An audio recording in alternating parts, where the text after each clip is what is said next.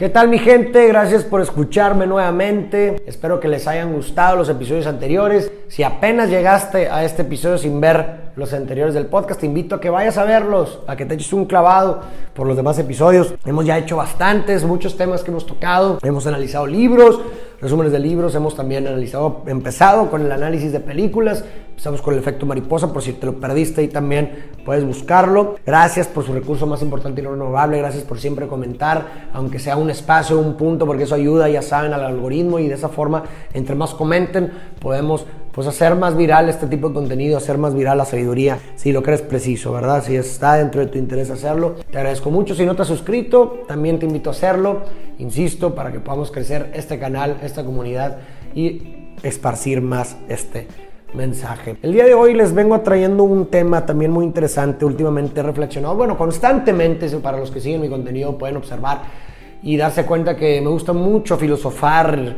y hablar sobre el amor.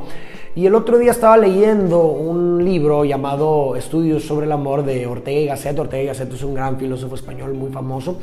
Y él describía el enamoramiento como un fenómeno de atención. ¿Y a qué se refería como un fenómeno de atención? Se refería a atención anómalamente detenida en una persona. Y a mí esto se me hace sumamente interesante, Ortega y Gasset, porque esta, o sea, es increíble cómo muchas premisas o muchas cosas muchos versos para describir cierta realidad se hacen sin saber lo que se esconde a profundidad y aún así de cierta forma está en sincronía con el fondo, ¿no? ¿Y a qué quiero llegar con esto? Porque efectivamente, a lo mejor Ortega y Gasset no lo sabía, pero los niveles de serotonina de una persona enamorada se reducen en un 40%. ¿Qué quiere decir esto? Que los niveles, estos niveles, son los niveles dentro del espectro de una persona con trastorno obsesivo compulsivo. O sea que sí, de, cierta forma el enamoramiento es una forma de obsesión en donde el pensamiento se detiene y se dirige hacia una sola dirección, el objeto de amor. Y es precisamente lo que decía Ortega y Gasset, ¿no? Con esta, esta atención anómalamente detenida en un objeto en una persona. Es una forma de obsesión. Está describiendo perfectamente lo que sucede dentro de, los, de nuestro cuerpo, hablando químicamente. Y después de leer esta premisa, pues empezó a girar mi ratón, empecé a pensar en muchas cosas que se derivan de esta premisa y de, esta, de este hecho. Y es que si el enamoramiento es un fenómeno de atención, entonces podemos decir que un clavo puede sacar otro clavo. El famoso debate de que si un clavo puede sacar otro clavo, pues a ver, si cuando yo estoy o que otra persona te puede hacer olvidar a una persona del pasado, pues yo creo que agarrando como premisa este primer punto de Ortega y Gasset del, del, fenómeno de atención, y si decimos que la atención también está jerarquizada, en tanto que cuando pones atención en algo no se lo puedes poner a otra cosa, pues entonces efectivamente si viene una persona capaz de apoderarse de tu atención, ¿verdad?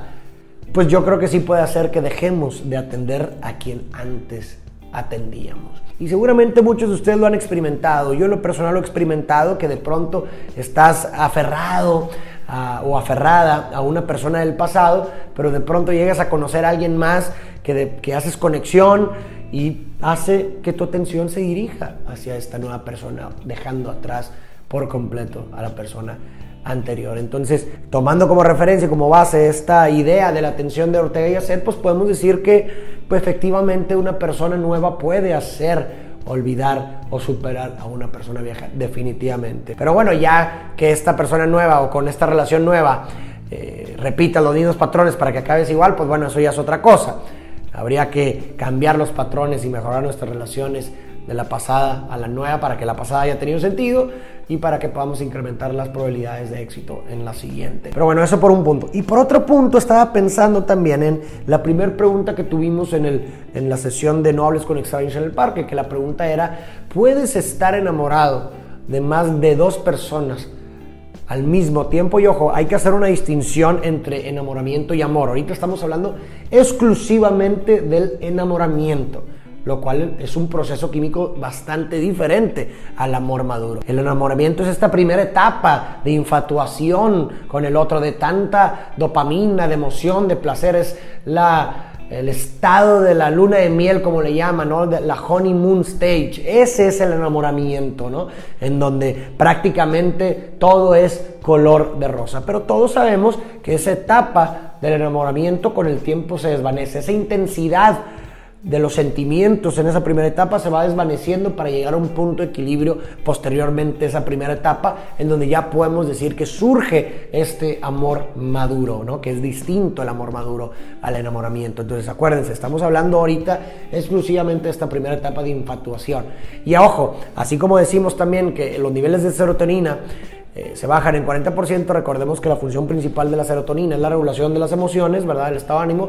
Por eso también podemos entender cómo es que cuando uno está enamorado, pues sus, sus sentimientos y sus emociones son una montaña rusa, en donde pues está el estar con el objeto de amor es una, un, un, éxtasis, una euforia enorme y en la ausencia eh, o cualquier señal de rechazo pues nos causa una grande tristeza, ¿no? Porque nuestros niveles de serotonina están un poco bajos. Pero bueno, entonces me puse a pensar si, ok, si el enamoramiento es un fenómeno de atención, ¿verdad? Y, prácticamente nos volvemos obsesivos con el objeto de amor en el enamoramiento, realmente una persona puede estar enamorado, enamorado, es decir, infatuado por dos personas a la vez y aunando a esto que la atención está jerarquizada con base en esto y con esta información, yo en lo personal diría que no. Yo en lo personal diría que no puedes estar enamorado de dos personas al mismo tiempo. Ojo, esto es diferente a amar una persona y estar enamorada de otra para que después esta pase a amar y amar a dos personas al mismo tiempo.